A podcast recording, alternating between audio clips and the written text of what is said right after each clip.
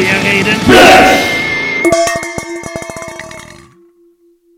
Moin Moin, hier ist Blech. Ich bin Justus Und ich bin Martina. und wir wollen über Metal reden. Und zwar diesmal über das schöne Thema Konzerte. Ja, wir waren jetzt gerade mal wieder ein bisschen unterwegs. Yeah. Es ist alles wie früher und doch anders, aber auf die sehr aktuelle Situation kommen wir natürlich erst viel später zu sprechen. Aber kurzer Spoiler-Alert, wir waren bei Blind Guardian und wir waren bei diversen kleinen Singer-Songwriter-Sachen und davon erzählen wir auf jeden Fall auch noch. Genau, und gucken uns an, was hat sich eigentlich verändert gegenüber vor der Pandemie.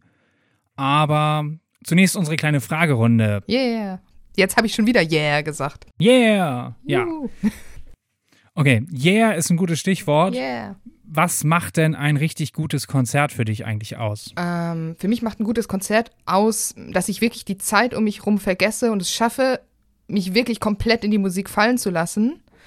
Das passiert tatsächlich nicht so oft. Hm. Also ich habe mich, das klingt jetzt super schlimm, aber ich habe mich schon echt oft auf Konzerten gelangweilt, sogar auf Konzerten, die ich eigentlich gut fand. Und die richtig, richtig guten Konzerte sie sind die, die es schaffen, mich so aus mir herauszuholen, dass ich wirklich nur noch die Musik spüre und wirklich für zwei Stunden alles um mich rum vergesse.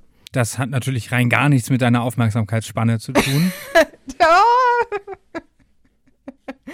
aber ja, aber das muss halt einfach richtig äh, auch Atmosphäre erzeugen, muss mich catchen, muss mich abholen. Oft sind meistens Sachen besser, wo ich die Songs kenne und wo wirklich was Interessantes auf der Bühne passiert. Wie ist es denn für dich? ja, auf jeden Fall intensiv muss es Mhm. sein. Das ist ein Begriff, ich habe drüber nachgedacht. Nun ist ja unsere musikalische Spannweite, also das Spektrum von Sachen, die wir mögen, bei uns beiden über die letzten 20 Jahre deutlich weiter geworden. Es muss nicht irgendwie nur hart, schnell, episch sein, sondern intensiv, denn das kannst du auch eben mit ganz leisen, ruhigen Sachen haben. Das kannst du haben auch bei einem klassischen Konzert, was ich ja auch hin und wieder ganz gut finde.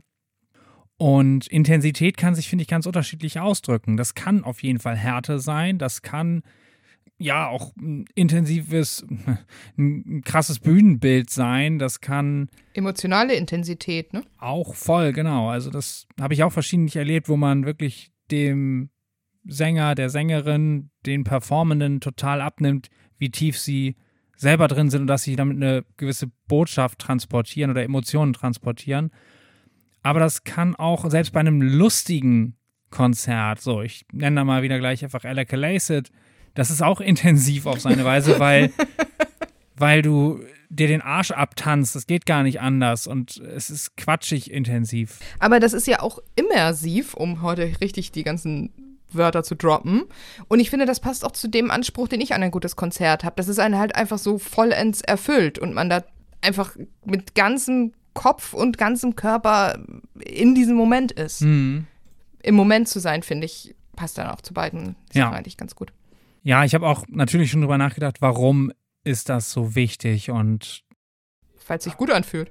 ja, ja, natürlich, es holt einen auch komplett aus dem Alltag raus im Idealfall. Mm, Was du meintest mit, man vergisst die Welt um sich herum, habe ich gerade dann doch auch mal wieder bei Blind Guardian, so Ja. Spoiler Alert, gemerkt, einfach, dass es mir egal war, irgendwie noch ein Bier zu holen. So, weil ich selber irgendwie in diesem musikalischen Rausch war. Das habe ich dann auch mal wieder erlebt. Also du meinst, du hast dir kein Bier geholt, weil die Musik genug war, so meinst du das, ne? Ja, war es Ja. eine doppelte Verneinung? Es war mir egal, kein Bier zu holen. Weiß ich nicht, ich habe nur Bier gehört und habe nicht zugehört. Keine, äh, egal. Okay. Nee, das ist, das ist eben eine Sache auf jeden Fall, dass es einen so, komplett rausholt. Und dann Mhm. habe ich mich natürlich auch gefragt, ist dieses Bedürfnis nach einem total intensiven Erlebnis besonders was, was uns DigitalarbeiterInnen, uns Bildschirmknechte irgendwie ausmacht, die nichts Intensives in ihrem Arbeitsalltag außer vielleicht mal einen Pitch erleben? Also ich glaube, dass Leute schon Live-Musik gehört haben und toll fanden und solche rauschartigen Erlebnisse gesucht haben, bevor es Bildschirme überhaupt gab. Ich glaube, das kannst du bis in die, weiß ich nicht, bacchantischen Riten in der Antike zurückverfolgen. Ja. Ähm, also da haben einfach Leute immer schon Bock drauf gehabt, Musik zu hören, die sie irgendwie abholt und die sie aus dem Alltag rausholt. Aber natürlich ist es, wenn man den ganzen Tag auf irgendwas Digitales starrt, einfach noch viel geiler, Live-Musik zu hören. Ich glaube auch. Also ich glaube, dieses Bedürfnis was zu erleben, was größer ist, was, was erzählt, was auch andersartig gegenüber dem Alltag ist, ist da nochmal besonders stark ausgeprägt. Jetzt haben wir nie eine, nie eine Befragung unternommen, wie viele Leute auf Konzerten äh, in Digitalberufen arbeiten und wie viele dann doch am Menschen arbeiten zum Beispiel. Ich glaube, das ist auch egal. Ich glaube, auch eine Ärztin oder ein Bauarbeiter freut sich einfach nicht, seine Arbeit machen zu müssen, sondern sich einfach Musik anhören zu können und eine gute Zeit zu haben. Das ist Freizeitverhalten. Ja, okay, die These verwerfen wir. Verwirfst du, es war gar nicht meine These. Ja, dann verwerfen wir sie gemeinsam. Ja. Lass uns doch mal über äh, was Konkretes reden, nachdem wir jetzt hier schon so super theoretisch eingestiegen sind. Was waren denn deine fünf besten Konzerte? Wow, ja. Darfst auch sieben oder Mm. drei. Ich habe mir Gedanken gemacht darüber und habe sogar auch noch mal in meiner Historie von alten Metal 1 Info Konzertberichten gewühlt, weil ich nie Karten gesammelt habe zum Beispiel. Natürlich müsste man jetzt auch gar nicht groß wühlen, wenn man sich schlagartig erinnern kann. Und eine Sache, die mir definitiv eingefallen ist, die habe ich ja im Podcast auch schon mal erwähnt, waren Moon Sorrow. Ich meine, das war 2011 auf dem Rockharz. Eigentlich jedes Moon Sorrow Konzert. Aber dieses ganz, ganz spät, wirklich letzte Band, Rausschmeißer, trotzdem noch sehr große Bühne, wenig Platz davor, Strobo ohne Ende. Und ja, was soll ich sagen? Moon Sorrow haben mich auch dieses Jahr wieder völlig umgehauen. Es ist dieses total episch ausgewalzte, aber gut, voll ins Detail wollen wir jetzt auch nicht gehen. Ansonsten noch weitere Sachen, die ich nennen würde, wären nochmal Blind Guardian. Auch da müsste ich überlegen, welches, aber Wacken 2007, glaube ich, hat mich sehr damit versöhnt, dass ich sie ein Dreivierteljahr vorher nach langer Sehnsuchtsphase das erste Mal live gesehen habe und da ein Stück weit enttäuscht waren, weil sie auch gekränkelt haben auf der Tour oder so. Und Wacken 2007 hat mich dann wieder voll, voll reingeholt. Die haben 2007 gespielt, das muss ich auch gesehen haben, ich erinnere mich da gar nicht dran. Ja, ja, davor noch JBO. Ich weiß, ich bin- bin zu JBO nur gegangen, um schon mal einen Platz für, für Blind Guardian zu haben. Aber Blind Guardian, ich glaube, ich habe die jetzt auch noch nie so richtig schlecht live erlebt, weil es ja immer so vom Publikum getragen wird. Ja. Nein, das mit 2006 auf der Tour warst du, glaube ich, ja auch. Markthalle, diese zwei Konzerte. Äh, weiß ich tatsächlich nicht. Ja, mehr. auf jeden Fall kannten wir uns eh noch nicht. Egal, so viel zu äh, Blech äh, interner. Da hatte ich eben halt schon mehrere Jahre in meiner Metal-Sturm- und Drangphase so drauf hingelebt, oh, wann sehe ich endlich mal Blind Guardian live, wann sehe ich endlich mal Blind Guardian live. Und dann, ja, es hat mich trotzdem noch sehr glücklich gemacht, aber eben ein Stück weit enttäuscht, weil man merkte, dass sie ein bisschen zurückhaltender gespielt haben, ein bisschen, äh, ich glaube, sie haben es sogar eingeräumt mit Krankheit und Erkältung und sowas. Okay, also 2006 war nicht in den Top-Konzerten, aber 2007 schon. Ja. Hast du noch ein, zwei Bands, die so in den Top. Ja, auf Wer? jeden Fall würde ich noch, noch einen richtigen, äh, früh erfüllten Jugendtraum mit Ensiferum, 2004 Vorband von Fintroll Ja. Nennen. Ja, ich war keine 18 und super anfällig, empfänglich für alles in der Art. Und ne, daran erinnerst du dich auch, dass die ersten Konzerte einfach auch die intensivsten Erlebnisse waren. Und es war meine Lieblingsband, was sie ein Stück weit bis heute ist, oder zumindest diese ersten beiden Alben haben mich so krass mitgenommen, mit erwachsen gemacht und so. Mhm. Und da doch so früh das Glück zu haben, sie auch mit nur diesem Material schon live zu sehen, auch wenn es auch nur so ein 40 Minuten Vorband-Gig war, war richtig, richtig gut. Und ich erinnere mich noch, dass sie Battle Song gespielt haben und ich kann mich nicht erinnern, dass sie den seitdem wieder gespielt haben. Cool. Also kann man nachlesen, weiß ich nicht, bestimmt doch mal irgendwo, aber dann habe ich es vielleicht nicht gesehen. Und zu guter Letzt würde ich auch noch mal was Aktuelleres nennen, und zwar Halloween 2018 in der Sporthalle. Oh ja, stimmt, das war toll. Ja, genau, das ist das Einzige auf der Liste, was wir jetzt gemeinsam gesehen Ja. haben. Aber das war schon wirklich der ganz große Zirkus. Ja. Das war, ja, Pumpkins United fing da gerade an mit Kai Hansen, mit Michael Kiske und aus, ja, allen Jahrzehnten der Bandgeschichte Songs richtig, richtig mitgenommen hatte mich noch das Drum-Solo für Ingo Schwichtenberg, den verstorbenen Drummer. Stimmt, mit dieser Videoeinspielung dann auch Genau. von ihm, ne? Mhm. wo der aktuelle Drummer, Sascha Gerstner heißt er, glaube ich, das live gespielt hat, was aber ein Schwichtenberg-Solo war und diese Videoeinspielung.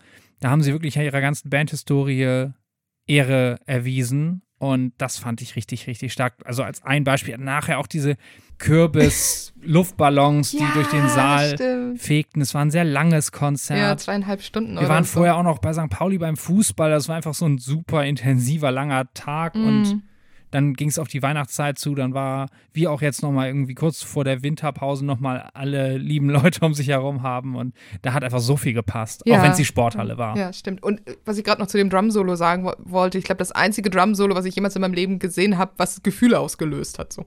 Krass, ne? Ja. Ja.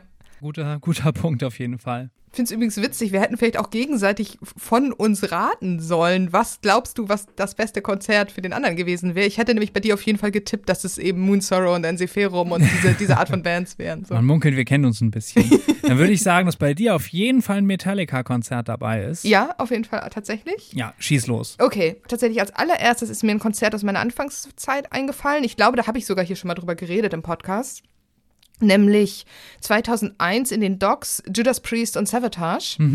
Das war noch Priest in der Ripper Owens Zeit. Aber ich hatte damals einen Sommer, in dem ich unglaublich viel Priest gehört habe und Ja. total manisch war und alles, diese Diskografie mich da durchgewühlt habe. Und das hat mich dann einfach total geflasht, die genau zu dem Zeitpunkt live zu sehen. So sehr, dass ich Savatage, die dann Vorband waren und die eigentlich die Band waren, die mir langfristig viel, viel mehr bedeutet haben, eher so ein bisschen so, ja, die waren da halt auch und das war gut, aber es war nicht Priest mitgenommen ja, habe. aber war es vorher so, dass du Savatage auch schon total ja, eingeatmet ja, hattest? Okay. die mochte ich vorher auch schon sehr, sehr gerne und später auch. Und ich glaube, das habe ich auch mal erzählt, dass ich sie danach noch einmal auf dem Wacken 2002 aus einer Matschpfütze heraus gesehen habe und dann nie wieder, weil sie sich dann ja quasi aufgelöst haben. ja.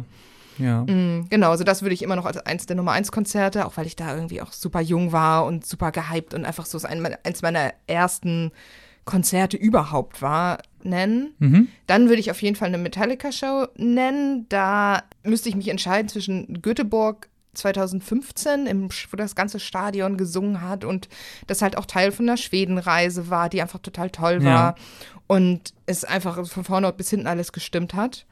Oder in Hamburg im Volksparkstadion 2014, wo ich in der ersten Reihe war und Ah ja. so, also halb in der zweiten, halb in der ersten, obwohl ich nicht für den Golden Circle da vorne bezahlt hatte, sondern mich, da waren ja mehrere Vorbands, unter anderem Slayer und während Slayer habe ich so von dieser Zwischenabsperrung wild rumgemoscht, bis mich ein Security über die Absperrung einfach gesagt hat, hier kletter doch mal drüber, kannst du mal nach vorne und ich dann halt äh, ganz nach vorne konnte. Das war sehr, sehr cool. Ja.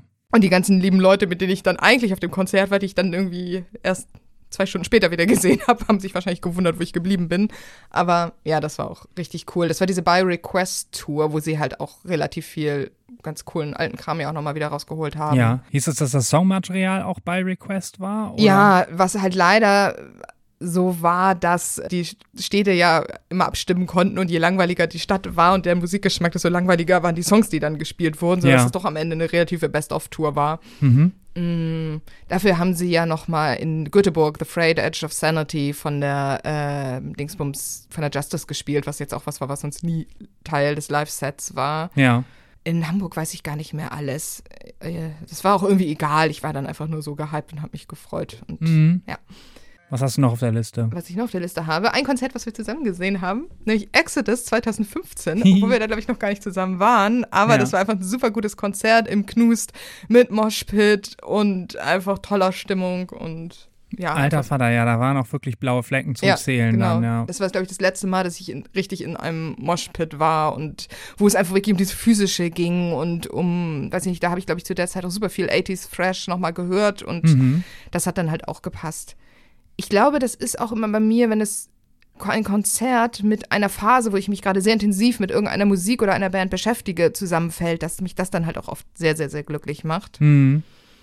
Mm, Genau, und dann habe ich noch ein ganz aktuelles Konzert, ähm, nämlich die anstützenden Neubauten in der Columbia-Halle in Berlin im Juni diesen Jahres. Das war ein bisschen der Ersatz für das Konzert in der Elbphilharmonie, was ich eigentlich sehen wollte, was mehrmals verschoben wurde, dann am Ende leider ganz ausgefallen ist. Und dann in Berlin war es halt auch total toll. Und es war halt auch gar nicht ein sehr ruhiges Konzert, was gleichzeitig unglaublich intensiv war Ja. und einfach auch ganz viel von der Bühnenpersonality und allem gelebt hat. Ist ja auch, dass du da so durch eine Hype-Phase sehr, sehr gesehnsuchtet warst, die dann auch live zu sehen mm. und das einzulösen, was genau. sich auch über die Pandemie so an Erwartungshaltung aufbaut. Ne? Das war auch mein erstes Konzert nach der Pandemie quasi. Ja. Also das erste richtige. Davor haben wir ja mal ein paar so Biergartenshows gesehen, die jetzt nicht richtig zählen. Mhm. Und dann war das halt einfach richtig gut. Das erste Indoor-Konzert ja, wieder, genau. ja. Okay. Ja, was haben wir an schlechten Konzerterlebnissen? Ich würde es ein bisschen knapper halten. Also es sei denn, du hast da richtig viel vom Leder zu ziehen. Ah, ich glaube, an so die richtig, richtig langweiligen Konzerte erinnere ich mich gar nicht. Ich habe mir halt Stichwort auch Langeweile aufgeschrieben. Aber auch so Sachen, die durch die Umstände einfach ungeil waren. Ich habe zum Beispiel mir sowas wie Ammon in der Sporthalle aufgeschrieben, was so, nachdem mhm. ich die früher, glaube ich, eher ja, in den Clubs und den mittelgroßen Sachen gesehen habe, dann einfach blöd war, weil die Hamburger Sporthalle ist halt auch so verbaut, verkrunscht. Unpersönlich. Unpersönlich. Dann steht man auch immer oft so hinten. Ich glaube, das war auch so ein Konzert, wo ich kaum was von dieser ganzen Wikinger-Musical-Show da gesehen habe, weil einfach immer irgendwelche Leute vor mir standen. 2016 muss das gewesen ja, sein. Ja, ne? und es war irgendwie auch nicht so die Atmosphäre und der Spaß, der da so eigentlich aufkommen sollte und mm. so. Da hatte man das Gefühl, die haben ihren Zenit überschritten. Ja, genau. Mm. Sagt man von einer Band, die fünf Jahre später immer noch ja, die werden auch noch 20 Jahre machen, natürlich. Die haben überhaupt mhm. keinen Zenit überschritten, aber für einen persönlich ist es ja manchmal so. Ja. Was hast du noch? Dann habe ich noch ein Konzert, was eigentlich gut war zwischendurch, aber sehr, sehr schlimm. Das war 2003 ein Maiden-Konzert, auch in der Sporthalle. Mhm. Mhm.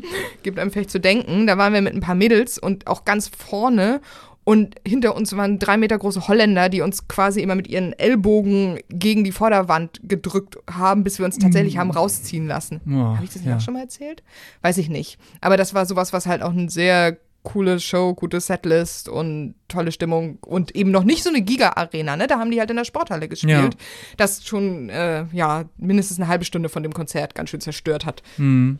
Was hast du denn so an schlechten Erlebnissen? Ja, soll ich nochmal Sabaton sagen? Oh, ja, Aber, sag nochmal Sabaton. Ja, ich habe das alles textlich zusammengefasst. Das verlinken wir auch von mir aus nochmal. Wann denn Sabaton? Vielleicht musst du ein bisschen Kontext 2012. Geben. Das ist ja schon eine Weile her. Ist schon eine Weile her, genau. Also, ich mag diese Show einfach absolut nicht. Ich habe mich hin und wieder später nochmal vergewissert, dass das sich nicht geändert oder auf jeden Fall nicht besser geworden ist. Ich finde, dass solche Kriegsthematiken mit bierseliger Partystimmung nicht zusammenpassen und eine völlige Dissonanz auslösen, eine völlige, wie sagt man das nochmal? Kognitive Dissonanz. Ja. Genau, eine völlige kognitive Dissonanz auslösen. Tut es zumindest bei mir. Und ich wusste das vorher nicht. Ich mhm. hatte mir vorher eine Menge angehört, bin auf dieses Konzert gegangen über eine Akkreditierung und so weiter eingesprungen für jemanden, der nicht konnte. Und dachte so, ja, ich will das jetzt auch gut finden. Und mhm. dann, oh, ich, wie gesagt, kann überhaupt nichts mit diesem Showansatz anfangen. Und ja, es gibt Bands, die sind dicht dran und denen verzeihe ich das vielleicht noch. Ich habe meine persönliche Aversion entwickelt aber ich wäre da sonst nicht hingegangen, hätte ich das geahnt. Hm. Also es lag da nicht an den Begleitumständen, sondern es lag einfach ja an der Band, an der Show und an dem ja. Produkt, was du da ja, auf der natürlich, Bühne sowas kann einem auch auf dem Festival passieren, wenn man sich irgendwo mitschleppen lässt und denkt, oh Gott, was ist das denn? Und Festivalauftritt wäre das andere. Ich habe mir 2018 mal spät nachts auf dem Rockharz Eisregen angeguckt und muss sagen, Eisregen fand ich als Teenager schon irgendwie spannend und cool. Und naja, ist ja nun einfach was, was sehr noch mit Tabus mhm. spielt und Gore-Lyrics, äh, Gore-Lyrics und so weiter. Hm, das passte schon irgendwie in sich, aber ich merkte auch, wie entsetzlich ich es eigentlich finde, mhm. wenn in den Lyrics nacheinander eine Frau nach der anderen zerlegt wird, so ja. ungefähr. Und auch das in einer Partystimmung. Ich habe nicht grundsätzlich was ich habe nicht grundsätzlich ein Problem mit bösartigen Themen, sonst wäre ich kein Metal-Fan. So, aber das Ganze so zu inszenieren, dass das nur, nur Schablone ist, nur das ist es ja nicht mal bei den Bands unbedingt. Die mhm. setzen sich damit ja schon vielfach auseinander. Ob man unbedingt immer Krieg und Frauen zerlegen zu seinem hauptsächlichen lyrischen Sujet machen muss, sei mal dahingestellt. Gab es bei Eisregen denn auch noch irgendwie eine Videoshow oder so? Oder waren das jetzt nur die Lyrics? oh, ich war sehr besoffen so. Okay. Aber das hat mich auf jeden Fall dazu gebracht, irgend, ja, dann, dann frühzeitig da die Segel zu streichen und zu sagen, boah, das Mhm. ist einfach so überhaupt nicht mehr meins und ich finde das irgendwo echt problematisch. Ja. Ja. Es ist, ist nicht so, dass es eine schlechte Show gewesen wäre. Weder das eine noch das andere. Mhm. Ja. An sowas kann ich mich jetzt nicht direkt Hast erinnern. du noch irgendein Konzert, weißt du, wo es abgebrochen wurde oder wo der Sänger besoffen war? Äh, gut, das ist jetzt nicht so selten, aber wo irgendwie jemand gar nicht performen konnte oder so, sowas? Bei schlechten Konzerten? Hm, nee.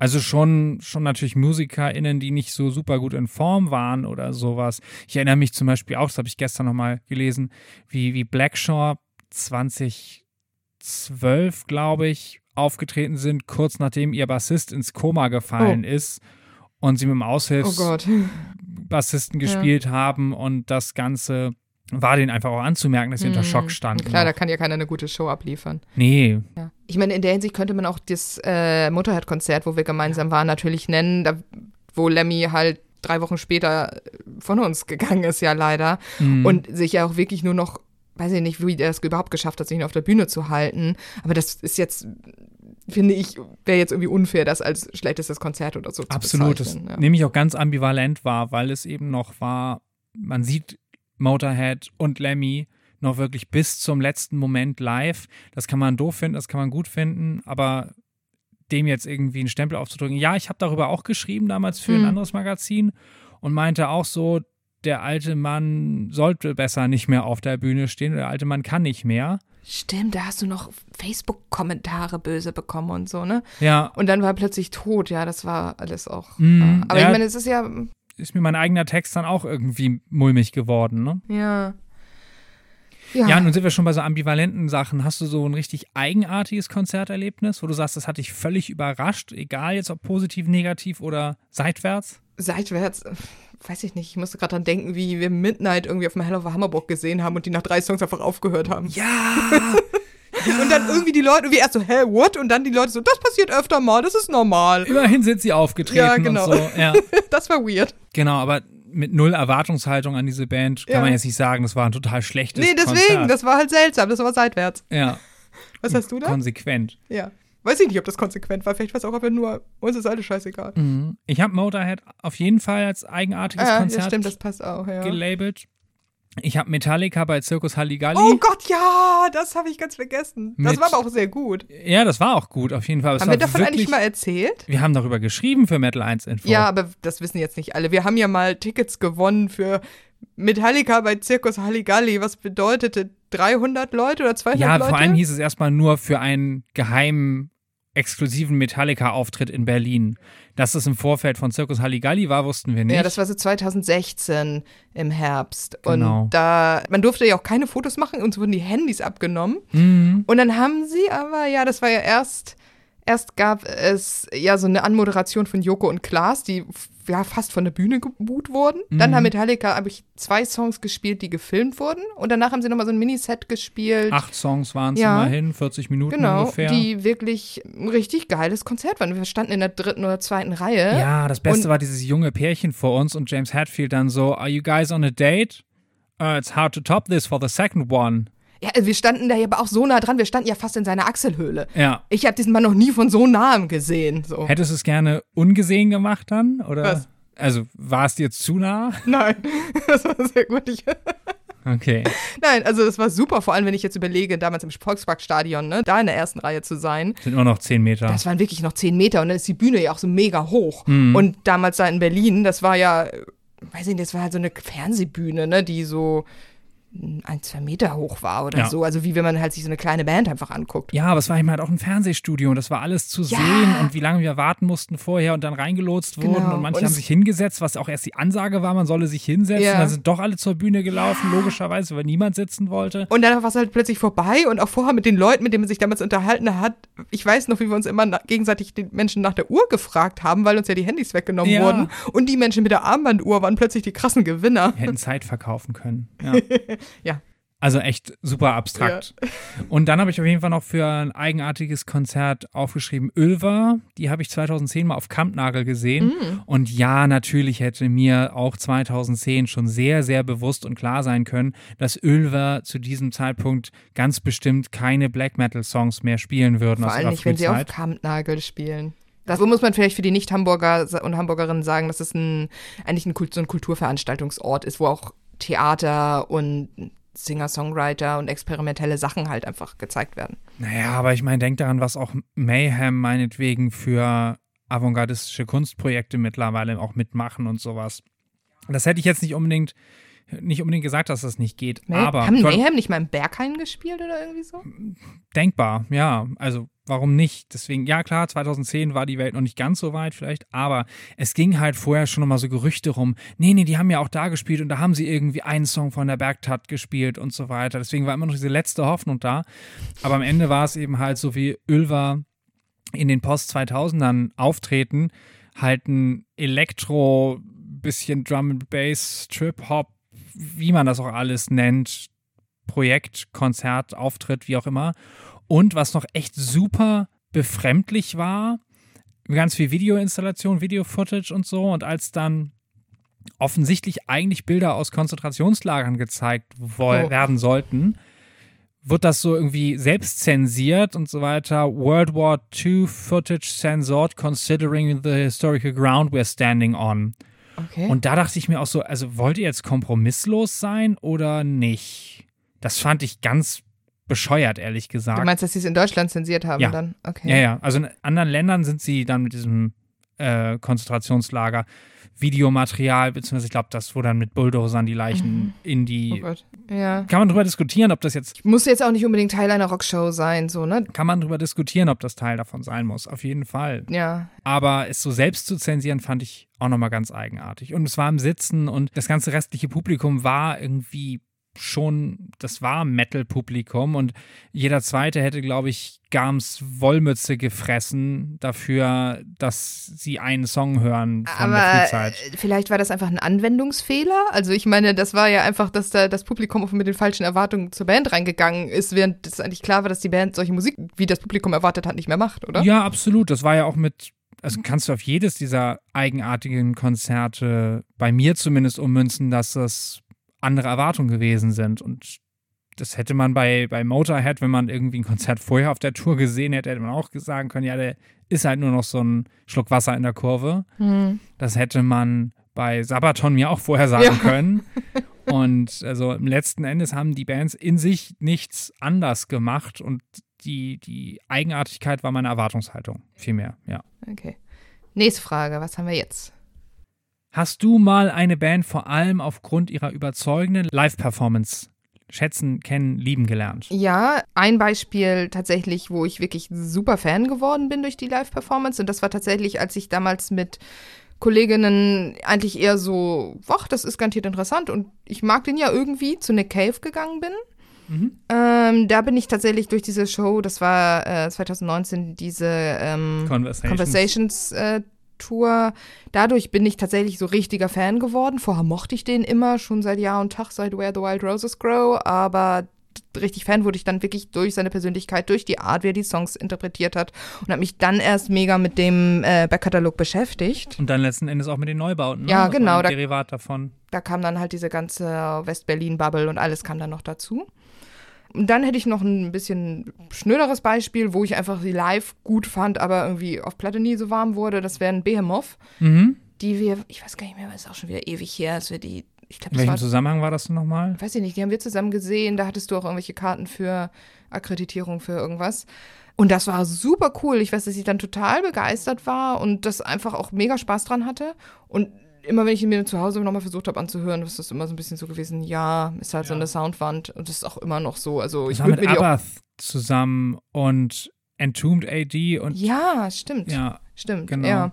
Und wie gesagt, ich würde mir die auch immer gerne nochmal so wieder live angucken, weil ich auch finde, dass sie eine coole Show machen und mhm. Nergal eine charismatische Persönlichkeit ist.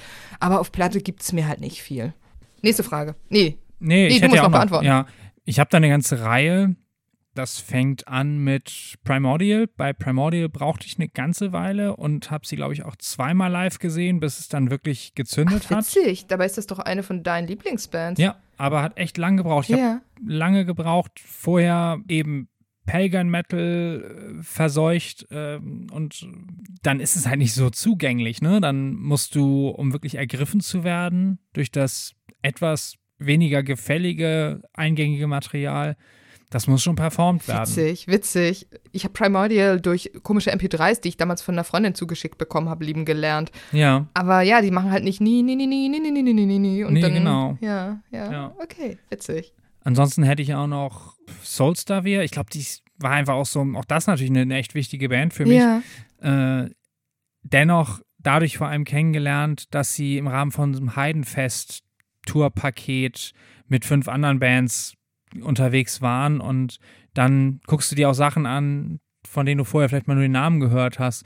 Wir sprechen da jetzt auch von Zeiten, wo ich keine Streamingdienste genutzt habe, weil Mhm. es die noch nicht richtig gab oder keine Ahnung was. Und dann wird man halt mal mit der Nase drauf gestupst. Stimmt, ich glaube, dass das tatsächlich Live-Erlebnis und wie man neue Musik entdeckt auch komplett ja auch verändert hat. Mit Sicherheit, ja. Die Neuentdeckung natürlich verändert hat, klar, aber ich glaube auch dieses Erwartungshaltungsthema, was wir eben hatten, dass man eine Band sieht und überhaupt nicht weiß, wie die jetzt heutzutage live auftreten oder was sie für Songs spielen, das hat man nicht mehr so, weil man eigentlich sich ja immer mit allem Material der Band auseinandersetzen kann. Auf größeren Festivals oder so findet sowas schon nochmal statt, wenn man sich nochmal mitschleifen lässt. Ich erinnere mich nochmal an, an Lord of the Lost. Habe ich danach auch nicht weiter verfolgt, aber das fand ich schon erstaunlich gut, dafür, dass ich den Namen auch irgendwo in eine falsche Schublade gepackt hätte. Das ist viel härter, als, als ich gedacht habe. Das ist gar nicht so gothlastig. Naja, ansonsten habe ich noch Powerwolf tatsächlich auch auf der Liste. Hol mich live viel mehr ab als auf Platte. Ist was, was ich mir da immer wieder auch gerne angucke. Aber so, ich will mal sagen, privat höre ich das halt nicht. Ist viel mit so Partybands so, ne? Jetzt muss ich auch an L-Storm denken und so. Ja, und Gimmick-Bands, ne? Ja. Also Ghost ist auch so ein Ding, ne? Ghost finde ich, haben wir, glaube ich, vor dem Konzert 2016 durchaus auch mal gehört. 2015 war das schon. Vor dem Konzert 2015 hast du mir mal was davon vorgespielt und gesagt, dass die irgendwie eine krasse Bühnenshow haben sollen. Aber als wir sie dann live gesehen haben, war es ja wirklich auch so Kinnlade runter. Hm. Ghost höre ich jetzt aber auch total gerne so. Also das, äh, Das will ich, nee, das will ich auch gar nicht in Abrede stellen, dass man das auch so gut findet, aber es ist, wenn du das über die, die Performance erstmal kennenlernst, da holst du schon noch eine, eine weitere Dimension Mhm. raus. Sonst ist es halt gefälliger Hard Rock, Heavy Metal mit 70s Einschlag. Ja, aber es ist Ist trotzdem Gut, gut, keine Frage. mag's. Aber die Show macht eine weitere Dimension. Ja. Wobei ich Ghost tatsächlich bei der nächsten Kategorie auch habe, bei überbewertete Live-Bands, Mhm. weil ich diese allererste Ghost-Show, die ich damals gesehen habe, noch in einer kleineren Halle mit diesem ganzen Nebel, Ja. das fand ich so toll und so atmosphärisch. Und das war ja auch noch, als sie noch anonym waren und all sowas. Mhm. Und alles danach, ich glaube, ich habe sie danach immer nur auf so großen Bühnen gesehen, irgendwie, wo sie Vorband von irgendwas Von waren. Maiden zum Beispiel. Ja, und dann bei Waldbühne. Tageslicht und Ja. dann auch so, das war irgendwie nie mehr geil. Und jetzt hätte ich irgendwie gar nicht mehr so unbedingt Bock, mir die anzugucken. Hm. Ja, ja, sowas nutzt sich auch einfach schnell ab, Mhm. ne, wenn es so krasses Gimmick ist Ja. und sich das Gimmick auch wenig ändert. Ja, dann war äh, Tobias Folge mal Cardinal Copia und jetzt ist er wieder Papa Emeritus der Vierte und so. Und wer hinter den Nameless Schools steckt, ist nach wie vor unbekannt. Aber ja, hast du es zwei, dreimal gesehen, musst du es nicht noch ein viertes Mal unbedingt haben. Das sehe ich auch so. Deswegen habe ich da auch noch Amon tatsächlich stehen, weil ich glaube, wenn die jetzt einfach ohne Wikingerschiff und sonst was nochmal in der Markthalle spielen würden, würde ich es geil finden. Hm. Aber, also so vor tausend Leuten. Aber jetzt dieses ganze Kleideradatsch mit dieser Riesenshow muss ich jetzt echt nicht nochmal sehen. Also auf dem nächsten Festival, wo sie spielen und ich bin, gucke ich mir die natürlich an. Mhm. Ja, das kann ich mir auch gut vorstellen auf einer Festivalbühne so. Wären wir jetzt gerade nicht im Urlaub gewesen, wäre ich wahrscheinlich auch schwach geworden, hätte gesagt, wir gucken uns die mit Machine Head zusammen an. Mhm. Das soll auch nicht verkehrt gewesen sein, auch wenn es schwierig gewesen sein mag, in der einen oder anderen Halle die Halle wirklich auszufüllen. Mhm. Also sowohl physisch mit Publikum als auch atmosphärisch. Ja, da gebe ich dir insofern auf jeden Fall recht, dass es sich auch irgendwann abnutzt und mh, vielleicht so einfach die Dimension der Band, wie groß kann sie einen Saal oder eine Bühne füllen. Vielleicht Ja. ist da irgendwo bei dieser Art von Musik dann auch Irgendwo Äh, irgendwann ne? Sense, Ja. ja. Was ist denn für dich überbewertete Liveband? Ah, da habe ich mich schwer getan. Da habe ich nicht so richtig was gefunden, wo ich, wo ich sage, das ist der totale Knaller äh, oder das ist der, das erzählt man sich, wäre der totale Knaller und ich finde es total öde. Nee, würde ich jetzt auch, wenn ich jetzt aus dem Stegreif was sage, von Fintroll war ich mehrfach nicht so begeistert, aber es ist auch nicht, dass alle möglichen Leute sagen, Fintroll sei die geilste Liveband.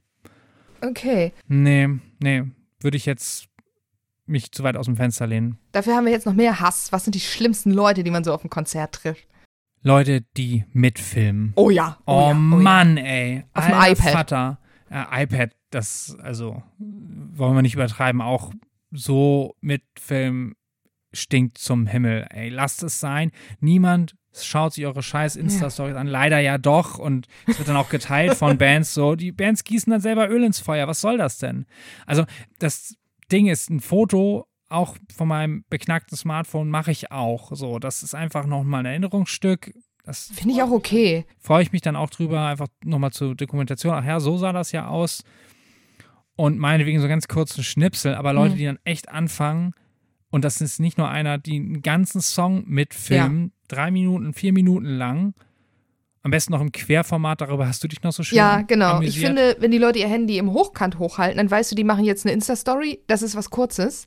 Die Leute, die aber dann anfangen, ihr Handy äh, horizontal hochzuhalten, da weißt du, die versuchen jetzt ein YouTube-Video zu machen und das ganze Konzert oder einen ganzen Song mitzufilmen. Und die möchte Ja. ich eigentlich immer nur umschubsen. Bei mir geht es jetzt auch so weit, dass ich bei allen Leuten, die Insta-Stories von Konzerten teilen in meinem Insta-Feed, dass ich die nicht mehr like, selbst wenn das ein guter Inhalt ist. Weil ich denke, ihr seid Idioten, die gefilmt haben. Das gilt ausnahmslos an alle Menschen, auch die ich mag.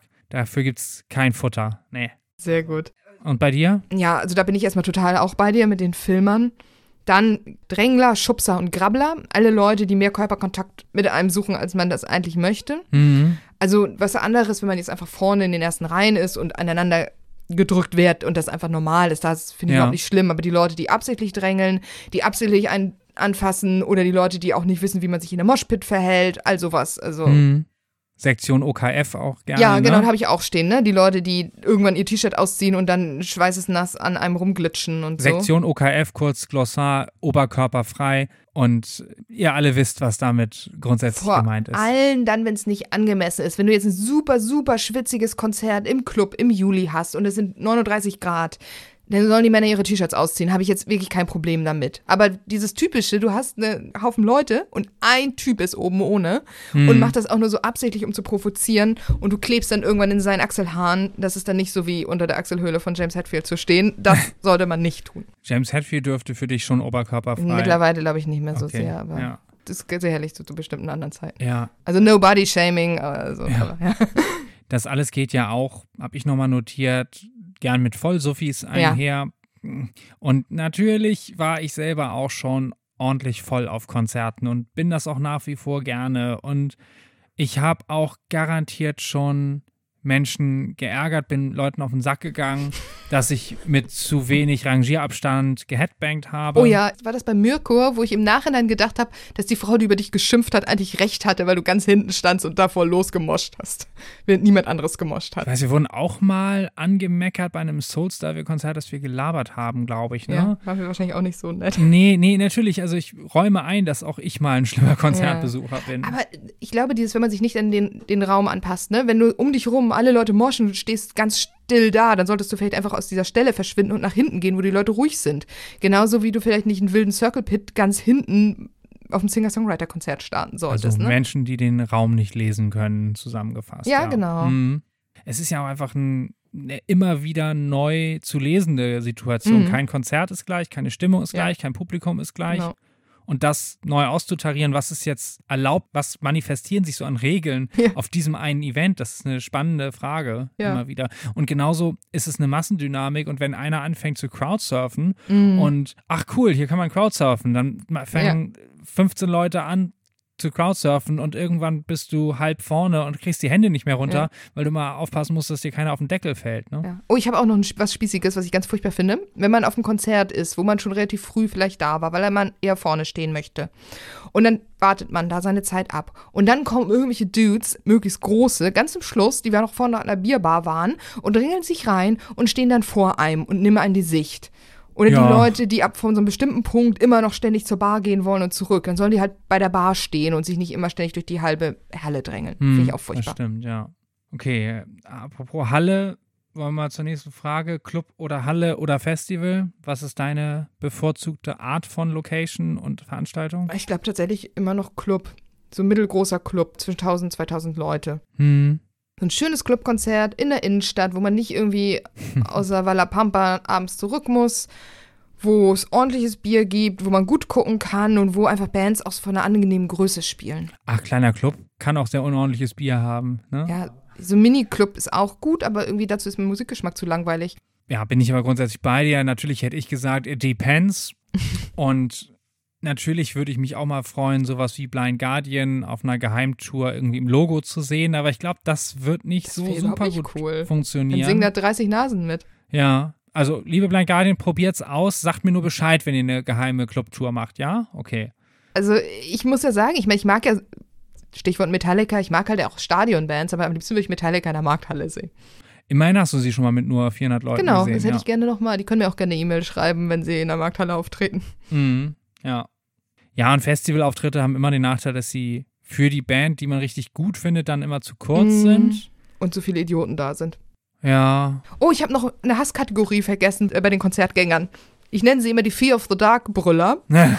Bei Maiden sind es immer die Leute, die eigentlich ab dem ersten Song nach Fear of the Dark brüllen. Aber ich finde, es gibt sie bei jeder Band, bei jeder großen, legendären Band gibt es immer die Leute, die wollen eigentlich nur einen Song hören oder irgendwas Altes. Die verstehen nicht, dass die Band vielleicht auch andere Sachen möchte. Die schaffen es in Balladen oder ruhige Akustikpassagen reinzubrüllen. Also Play the Hits. Oh. Ja, auch schön. Okay, nochmal auch äh, anschließend an die Nervkategorie Headbang, Moschen, Dancen, was geht, was geht nicht. ich finde, alles geht. Also, wenn es passt und niemand nervt. Ich persönlich, ich glaube, dass ich nicht nochmal so richtig doll Headbang werde. Also, ich habe das ja früher auch viel gemacht, auch so richtig Ausfallschritt und dann mit dem ganzen Rücken runter. Mhm. Dafür bin ich, glaube ich, jetzt zu alt und habe zu viel Rücken und Nacken und all sowas. Beste Leben, doch.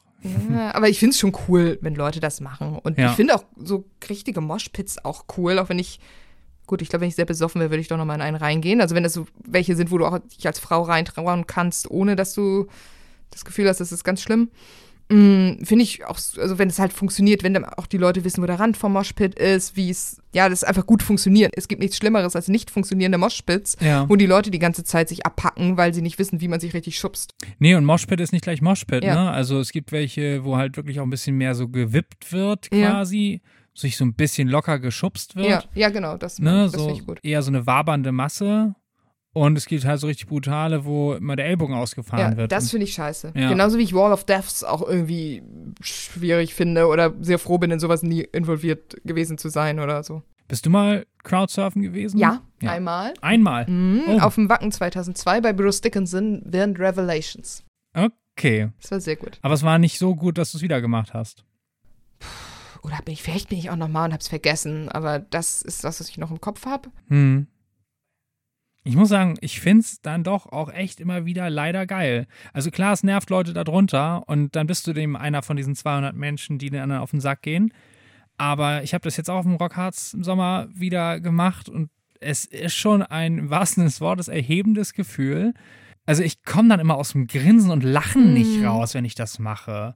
Das ist auch cool. Und ich finde, du hast jetzt auch noch die Statur, dass du es darfst. Ich finde, so so riesige Zwei-Meter-Männer mit entsprechend Gewicht sollten es halt nicht machen. Ja, Oder Leute mit super dreckigen, ekligen Schuhen oder Leute mit einem Schottenrock und nichts drunter oder irgendwie solche Sachen. äh, wo war das denn nochmal? Ja, Hast du ich das hab- nicht auf dem Rockharz? Ja, ja, da habe ich, glaube ich, Into the Jaws of Death geguckt, als wirklich jemand ohne was drunter mit Schottenrock bei was, Tankard oder so. Ach, lass uns nicht drüber reden. Ich hatte es erfolgreich verdrängt. Hast du gar nicht bei den schlimmsten Konzerterlebnissen stehen gehabt? Nein, das ist auch relativ selten und schlimmste singuläre Erlebnisse haben wir jetzt auch nicht geteilt. Okay.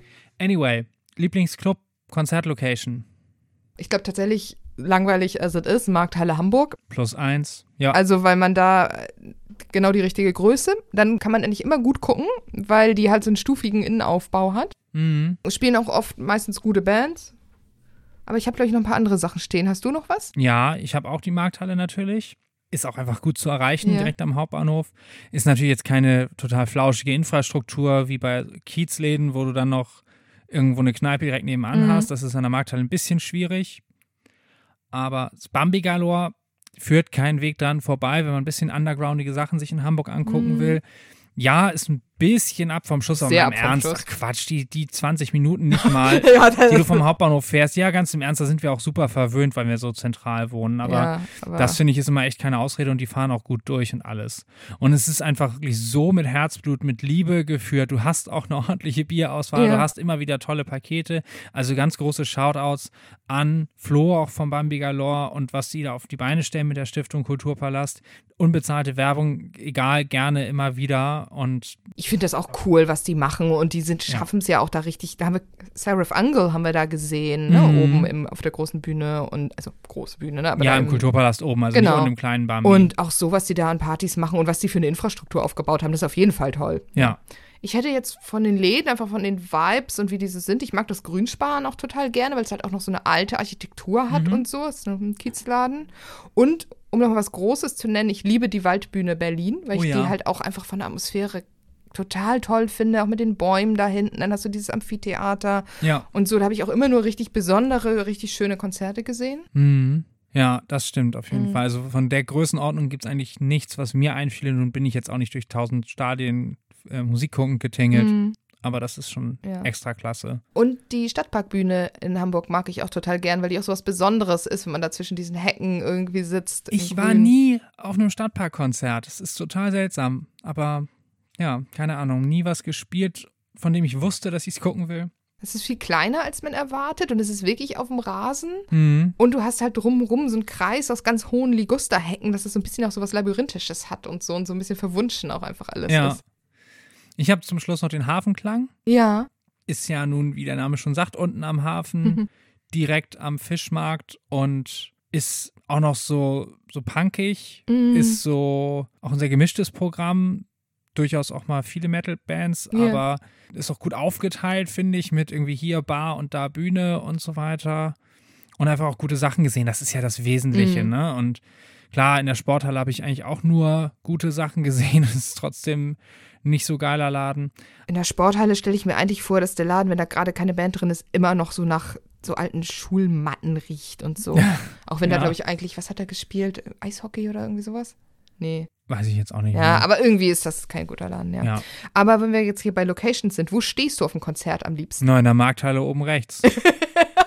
Alle guten Leute stehen. Stimmt, das Ja. habe ich aber auch aufgeschrieben. Natürlich. Vorne an der Seite ist immer gut. Ja. Und bei Maiden auf der Steve Harris Seite und meistens landet man aber auf der Dave Murray Seite. Was auch nicht schlimm ist, aber Okay, das geht jetzt sehr ins Detail. Ja. Ja, einmal ein bisschen Vergangenheit und Zukunft miteinander verbinden. Erstes und jüngstes Konzert. Das jüngste können wir beide sagen, war Mhm. Blind Guardian jetzt Aufnahmezeitpunkt eine Woche her. genau. Und vor Blind Guardian war ich noch bei Deine Lakaien in Berlin im Admiralspalast, was auch eine Mhm. sehr schöne Location war. Auch spezieller ein bisschen, ja. Ja, eher Theater mit einer Pause im Set. Mhm. Ich hatte mir dann noch zuvor letzt sozusagen Ivor angeguckt, Singer-Songwriterin von den Färöern, im Mojo Club, äh, unter den tanzenden Türmen quasi, unterirdisch. Auch speziell war ich vorher noch nie gewesen. Ziemlich coole Location. Und Ivor bin ich ohnehin ein bisschen verknallt. Also, ja. Allererstes, an das du dich erinnern kannst? Das erste, also nach so komischen Underground-Bands in schlimmen Orten in Schleswig-Holstein, war das erste richtige Konzert ähm, Hammerfall und Freedom Call in den Docks in Hamburg. Wesentlich truer als bei mir. Es ist überhaupt nicht true, also ja, gut, True Metal, aber es ist jetzt auch nicht super cool. Ja, bei mir fing es halt mit Pop-Punk und Do-Nots an, ne? 2002. Ah. Aber sie haben immerhin auf dieser Tour We're Not Gonna Take It und Bad to the Bone von Running Wild Das ist gecovert. stabil. Das ist Genau, ja, eine gewisse Heavy Metal Seele haben sie. Und da gab es noch einen Gastmusiker dann auf der Bühne und ich kann mich nicht erinnern, kannte ich damals noch nicht mit Running Wild, Ja, ob das Rock'n'Rolf war, weil es in Hamburg war, muss ich mal, muss ich mal nachrecherchieren. vielleicht kann dir das ja jemand, jemand helfen. Aber meinst du, Rock'n'Roll tritt mit den Donuts auf? Nee, wenn sie seinen Song covern? Ja, stimmt. Und der wurde dann irgendwie speziell angekündigt. Ich, dann habe ich den Namen nicht verstanden oder so und vielleicht verschwimmt die Erinnerung auch. Ich weiß nur, dass der Ingo, der Sänger, noch seinen nackten Arsch ins Publikum gehalten oh. hat. Ein bisschen Punkrock war noch dabei. Okay. Ja. Gut, nächstes Konzert oder auf was freust du dich am meisten? Freuen tatsächlich am meisten tatsächlich schon auf nächstes Jahr auf Bruce Springsteen. Oh, ähm, habe ich auch. Ja. ja. Komisch, Weil, als ob wir zusammen wohnen würden. Komisch, ja. Als nächstes, ich weiß gar nicht, was konkret bei kleineren Konzerten jetzt als nächstes ansteht. Ich glaube, jetzt hatten wir den heißen Konzert-Oktober mit irgendwie vier, fünf Sachen und jetzt ist erstmal, ja, jetzt kommt auch so viel Winter und ja. Hell over Hammerburg ist nächstes Jahr ja dann irgendwann wieder. Kommt ja. Ja, genau, das habe ich auch gesehen. Ich habe jetzt auch mal ein bisschen durchgeforstet, was kommt eigentlich noch. und ja, nachdem wir noch einmal die Frage zwischenschieben, wenn man eine Zeitmaschine hätte, was würdest du dir unbedingt ansehen wollen? Ah, Metallica Seattle 89. Oh, sehr speziell. Ja, das ist, gibt es auch auf YouTube, das können wir auch in den Show Notes verlinken. Das ist auf der Justice Tour. Und das ist, muss irgendwie so eine mittelgroße Halle noch gewesen sein, wo noch gefühlt der Schweiß von der Decke tropft und sie mega aggressiv die ersten Alben runterknüppeln. Und okay. das ist richtig gut. Nicht sowas wie einstürzende Neubauten in der Wüste oder sowas? Das wäre natürlich auch sehr gut. In, ähm, wie hieß denn das, wo die in der Wüste gespielt haben? Das Desolation, Demolition, Tour 1984? Weiß ich nicht, ja. Ja, aber das würde ich mir auch sehr gerne angucken. Ansonsten habe ich für die Neubauten noch die Jubiläumsshow im Jahr 2000 mhm. in Berlin. Ich glaube, es war auch in der Columbia Halle. Die würde ich auch mit einer Zeitmaschine sehen ja. wollen. So konkrete Sachen habe ich gar nicht auf der Uhr, aber ich hätte natürlich gerne mal Windia live gesehen. Mhm die ja seit 2004 durch den Tod von Walfa nicht mehr existieren. Ich habe dann erfahren, als ich mein Windia-T-Shirt neulich trug, oh, ich habe die gerade live gesehen. Ich so, nee, hast du nicht? Ja, doch, also Wright, die haben ein komplettes Windia-Set gespielt auf dem Hellfest und so. Ah. Und Wright bestehen ja auch aus Ex-Windia-Leuten, das dürfen die damit auch. Das ist dann keine Leichenfledderei. Also da gibt es ja noch quasi eine Restchance. Ja. Man muss einfach auch sagen, dass jetzt Walfa als Musiker und Stimme nicht unbedingt das Ausschlaggebende war. Die Songs sind da, die existieren mm. und die Musik, die geprägt wurde. Wenn sie das einmal so ein Set gespielt haben und das gut ankam, werden sie das garantiert auch nochmal machen. Ja, und sie haben ja auch immer wieder einfach mal Windia-Sachen mm. gespielt. Ja. Wright selber finde ich jetzt okay, aber ich würde sie einfach nur für Windia sehen wollen. und ansonsten von Bathory, ja, ist ja auch Cawthon im gleichen Jahr gestorben. Es gibt angeblich so ein ganz paar Auftritte, die sie hingelegt haben, die müssen wahrscheinlich auch ziemlich räudig und ranzig gewesen ja. sein. Aber durch den Mythos eben nie live gespielt zu haben ja. oder so gut wie nie live gespielt zu haben. Deswegen würde ich halt auch noch für einen Falkenbach-Auftritt wahrscheinlich durch die ganze Republik reisen, wenn es dann irgendwann mal passiert. Einfach, wenn man es über Jahre, Jahrzehnte nie macht, mhm. lädt es sich ein bisschen mehr auf. Mm, ist das ja nicht auch ein Dude mit dem Keyboard bei Falkenbach? Er hat eine Band im Hintergrund. Okay. Ja, er könnte schon auftreten. Ah. Das ist eine Willensfrage. Das ist eine Sache mit Personenkult, was er immer nicht so will, sagt er. Man kann ja eine Kapuze aufsetzen, wie man es doch heutzutage im Black Metal macht. Ja. Ja, und ansonsten irgendwann nochmal Wuthering Heights, die durchaus auch eher zweite Reihe, dritte Reihe von Power Metal Bands sind, die nochmal irgendwie live zu sehen. Die spielen theoretisch nochmal, aber so einmal im Jahrzehnt mhm. irgendwie auf einem US-Prog-Metal-Festival oh, okay. oder so. Also die Chance ist einfach so unrealistisch, dass ich da auch eine Zeitmaschine bräuchte. Ja, oder wir fahren dann halt nach irgendwie Boston oder so, irgendwas Prog-Metal-Festival dann, also kannst du dir die angucken, ich gucke mir was anderes an oder so. Ja. Wir müssen noch ein bisschen den Blick in die Gegenwart und nach vorne werfen. Die Gegenwart. Ja. Und zwar haben wir schon erwähnt, wir waren jetzt einmal ein paar Mal auf Konzerten und eingangs habe ich gesagt, es ist alles wie früher und doch anders. Wie würdest du das beschreiben? Jetzt so das Gefühl von den vergangenen Konzerten? Ist es, ist es anders? Ist es neu? Ist es komisch? Also ich fand, eigentlich war es gar nicht anders auf den Sachen, wo ich war, hatte ich am Ende das Gefühl, es fühlt sich an wie immer und ab einem bestimmten Punkt habe ich auch nicht mehr über die Pandemie oder sowas nachgedacht. Mhm. Ich muss auch sagen, ich hatte bei den ruhigeren Shows, auf denen ich war, dann doch immer noch eine Maske auf, ja. weil es mir dann auch egal, wenn man im Dunkeln steht und eh nur auf die Bühne guckt, dann kann ich halt auch eine Maske aufhaben. Mhm. Bei sowas wie Blind Guardian, wo es ums Mitsingen und Abgehen und Feiern ging, da war das ohne Maske besser. Da haben wir gesagt, da würfeln wir jetzt ja, einfach mal. Ja, und da muss ich sagen, da habe ich überhaupt nicht mehr über irgendwie was, wie es früher war oder so nachgedacht. Das war einfach ein geiles Konzert. Und auch bei sowas wie Neubauten oder bei auch so einer Country-Sache, wo wir nochmal waren oder bei den Lakaien. Da war ich dann einfach in diesem Konzert drin und habe mich mhm. einfach mega gefreut, die auf der Bühne zu sehen. Und das hat sich einfach angefühlt wie ein gutes Konzert. Ja. Ja, zu, es fühlt sich grundsätzlich wieder so an. Ich meine aber, dass es noch so 2019 nicht ganz so viel Dauermitgefilme gab, wie es jetzt Ja. bei Blind Guardian war. Bei den kleineren Sachen hast du es ja wahrscheinlich auch genauso wenig erlebt, dass da Leute mitfilmen. Sind Nee. sie auch identifizierbar. Ja. Das hat sich vielleicht schon irgendwo geändert, weil man dann diese besonderen Momente vielleicht noch mehr teilen möchte. Über die Gründe können wir spekulieren. Ja, aber es ist ja auch das, was du vorhin meintest, ne? Wenn du eine Insta-Story machst, dass die Band das dann teilt. Ja. Und das motiviert natürlich auch. Ich meine, es ist für die Band gut, weil sie kostenlose Werbung bekommt. Und für den Fan ist es irgendwie natürlich toll, weil er sich von der Band acknowledged fühlt. Es führt aber dazu, dass dann einfach jeder Song, der irgendwie ein bisschen besonders ist, jeder Moment, ne, bei Blind Guardian, wenn dann alle mitsingen, dann holen alle Leute ihre scheiß Handys raus und filmen die ganze Zeit mit. Hm, bin ich auch mit meiner Stimme bei wildfremden Menschen auf dem Insta-Kanal. Ja. Ja, genau, da, alleine das, ne? Also ich meine, ich möchte ja auch irgendwie auf dem Konzert auch aus mir rausgehen und ich möchte vielleicht auch laut und schief und schlimm mitsingen Ja. und möchte nicht die ganze Zeit das Gefühl haben, irgendjemand filmt das jetzt. Am besten auch noch jemand fängt das an witzig zu finden. Oh, guck mal, die Alte, die kann nicht auch nicht singen und filmt das dann direkt mit. Sowas kann ja alles passieren. Und ist dieser geschützte Raum von der Live-Show, wo es eigentlich nur darum geht, dass man sich die Leute auf der Bühne da anguckt, der verschwindet dadurch auch ein bisschen. Ich hatte zeitweise mal überlegt, ob ich dann einfach, niemand guckt deine Insta-Story auf die Melodie des gerade performten Songs singe, ganz laut rein in das Video des Typen, der mich nervt. Ich glaube, das ist auch nicht so unbedingt sinnvoll. Nein, damit mache ich mir selber das Erlebnis ja, Ja. auch kaputt und am Ende gibt es noch Stress und Streit und vergiss es, ja. Und Fotos mal machen finde ich auch okay. Und ich finde es eigentlich auch okay, wenn man mal ganz kurz filmt. So 30 Sekunden. Aber nicht dieses dauernhafte. Und natürlich, wenn jeder nur ganz kurz mal filmt und du hast eine große Show, dann hat trotzdem immer jemand das Handy oben. Ja. Natürlich ist so unsere Stichprobe da jetzt noch relativ klein, weil wir Konzerte dieser Größenordnung jetzt so wenig mitgemacht haben. Es kann schon sein, dass es irgendwie vor vier Jahren das gleiche war. Teilweise schon. Gezählt Also- haben wir auch da nicht. Es war schon immer nervig.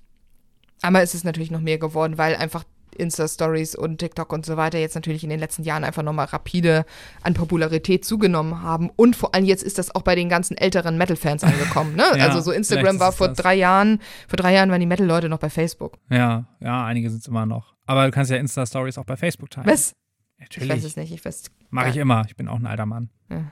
Ja. Ansonsten hätte ich gesagt, auch stimmungsmäßig hat sich nicht viel getan. Ja, die Tendenz geht so ein bisschen zu ausgewählteren Sachen bei mir, bei uns. Nicht jeden Kram mitnehmen. Ich finde es aber gut, dass wir jetzt wirklich viel bei kleineren Bands waren, weil das ist ja auch etwas, ich glaube, da gehen wir jetzt hier gar nicht so mega intensiv drauf ein, weil es da jetzt ja schon viel Texte zu gab. Auch bei Metal 1 ja auch ein Artikel über die aktuelle Konzertlage, dass einfach Touren abgesagt werden, dass die Leute zu den großen Events gehen, Hm. dass kleinere Bands wirklich strugglen. Zu Bruce Springsteen gehen wir Dann- aber auch. Ja, wir haben uns natürlich Bruce Springsteen-Tickets gekauft, aber wir waren jetzt irgendwie auch bei fünf kleinen und mittelgroßen Konzerten und das Ja. äh, Mainstreamigste, wo wir waren, waren jetzt Blind Guardian. Ja. Ich finde eben halt auch bei einem kleinen Clubkonzert, ja, da gehst du halt ohne Maske hin, da hast du aber halt nur 50, 100 Leute um dich herum und die Wahrscheinlichkeit, da was mitzunehmen, ist vielleicht ein bisschen geringer. Achso, es ging dir jetzt auch um die. Infektionsgeschichte. Ja, gar nicht mal unbedingt nur rein moralisch. Ja. Nee, ich meinte jetzt eigentlich, dass kleine Konzerte schlechter besucht sind. Hm. Und da ist die Pandemie ein Grund. Die Leute wollen sich vielleicht nicht anstecken oder planen Urlaub oder was auch immer was und sind vorher vorsichtig. ja. Dann eben dieses, dass sie vielleicht auch verlernt haben, auf Konzerte zu gehen, dass Konzerte als Freizeitvergnügen einfach nicht mehr so ein Ding sind. Und dass eben immer weniger Leute Bock haben, das regelmäßig zu machen und dann lieber nur auf eine große Show im Jahr gehen. Ja. Und dass es einfach blöd ist für kleine Bands und für Bands. Ich meine, ist es nicht so, dass Bands auch einfach durch Touren eigentlich nur ihr Geld verdienen? Ja, vor allem die Merch-Verkäufe, Mhm. ne? Ja, also das ist ein Riesenproblem. Und Ja. wie du sagtest, das wurde vielfach ausgewalzt. Wir verlinken da auch gerne nochmal Mhm. zu mehreren Artikeln bei Metal 1 Info, die das von verschiedenen Seiten schon beleuchtet haben. Und Grüße nochmal an Bernhard, der hat völlig recht damit, mit der Beobachtung. Es ist so eine Umverteilung von unten nach oben zu sehen. Das Mhm. merke ich auch ganz genau.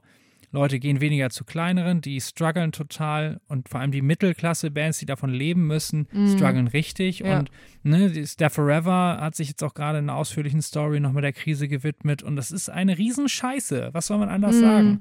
Dann müssen die Leute am Ende sich tatsächlich auch wieder äh, Brotberufe suchen. So, also das äh, kleine Interview dann mit Hanno von Manta, das war auch ganz erfrischend, weil es jetzt nicht so ins Gejammer ausartet, sondern zu sagen, ja, es ist halt so, vielleicht sind die fetten Jahre einfach vorbei, die nie fett gewesen sind. Mhm. Aber es ist doch schade. Ich meine, jetzt auch Manta ist jetzt so eine Band, dass die so erfolgreich überhaupt wurden mit ihrer ja wirklich sehr harten und überhaupt nicht mainstreamigen Musik. Das ist eigentlich total toll. Und die werden sich wahrscheinlich auch mega gefreut haben, dass die mal von der Musik leben konnten. Und wie bitter muss das sein, jetzt irgendwie dann zu überlegen, hm, wie gehe ich jetzt vielleicht ich weiß nicht, hat er das so ganz so durchscheinen lassen, aber ich meine, wenn die jetzt weiter Pech haben, müssen die ja wahrscheinlich in ihre alten Berufe zurück oder was auch immer. Ja, ja doch. Also, dass sie sich wieder einen Job suchen müssen, so, das war ziemlich explizit drin. Das aber wie gesagt, scheiße. erfrischend wenig Gejammer dabei. Ja.